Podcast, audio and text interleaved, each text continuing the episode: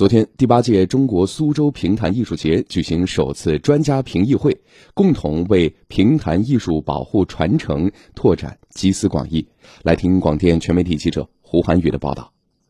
本届中国苏州评弹艺术节不设奖项，而是通过专家评议会的形式，对优秀展演作品进行回顾和点评。今年红色题材集中涌现，成为艺术节亮点之一。钱学森、以身许国、红色摇篮等红色主题作品受到了专家、演员和院团负责人们一致好评。浙江省曲协顾问、浙江曲艺杂技团原团长魏真柏。都是对我们一些功勋的、对国家有重大贡献的这些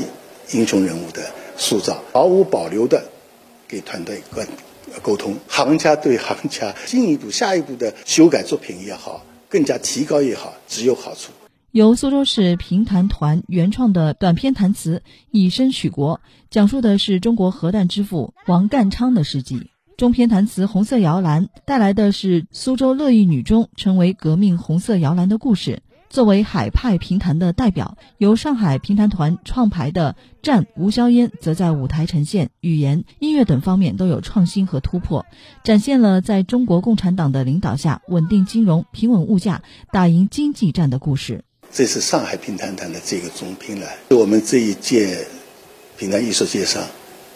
一个亮点，就是我们在创造性转化上面看到了一点，看到了有一种新的一种表演的方式。是否更接近现在的时代？